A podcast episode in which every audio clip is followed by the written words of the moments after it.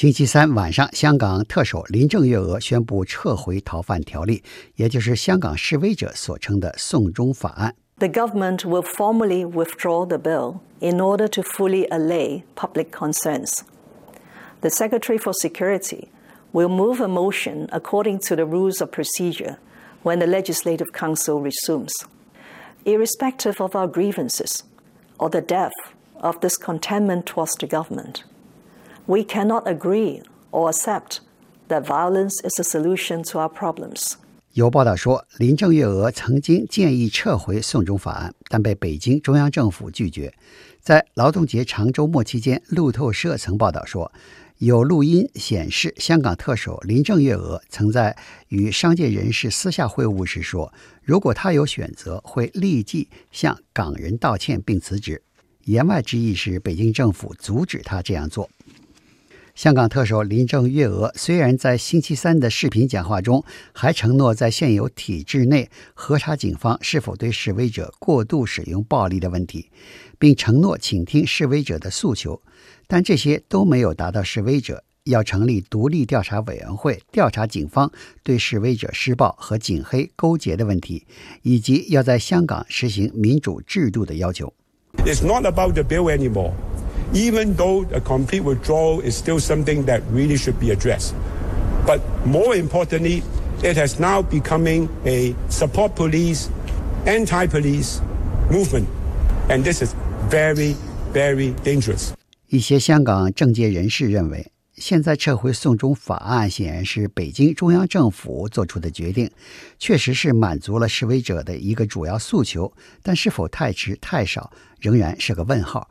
因为三个月前香港示威刚刚开始时的诉求是反对送中法案，但随着后来香港警察暴力镇压和大量逮捕示威者，示威者的主要矛头已经转向当局暴力对待示威者的问题。Broadly, what we're hearing from people is they're happy that the bill has been withdrawn. It was an important step, as you said. This is what kicked off all of these demonstrations. But the, the, the violence of the past several weeks, the, the, perception on the part of the people of Hong Kong that, that, the Hong Kong police were so aggressive. They really want some accountability for that. 加拿大广播公司资深记者 Adrian Asono 在香港发回的报道说，香港民众中会有人认为，港府同意撤回送中法案是一个重要让步，可以停止示威了。但也会有香港人认为，其他一些主要诉求仍然没有得到回应，应该再接再厉，继续示威。Will this mean that, that people stop going to the streets? Some people will, will say that's it. You know, we've had an effect, we're done, we're happy now. But there is a hardcore group who say, no, you know, we've had a taste of, of what it's like to push. Uh, we're getting a bit of a result and we're not done.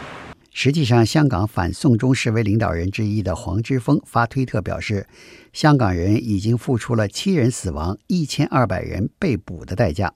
港府现在撤回送中法案太迟了，也远远不够。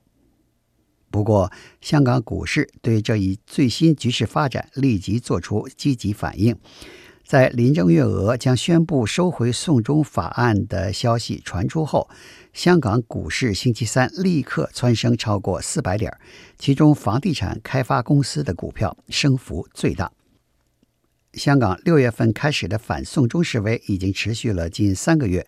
面对港府和北京政府的不妥协、强硬立场，香港示威者也采取了坚持示威和示威多元化的策略。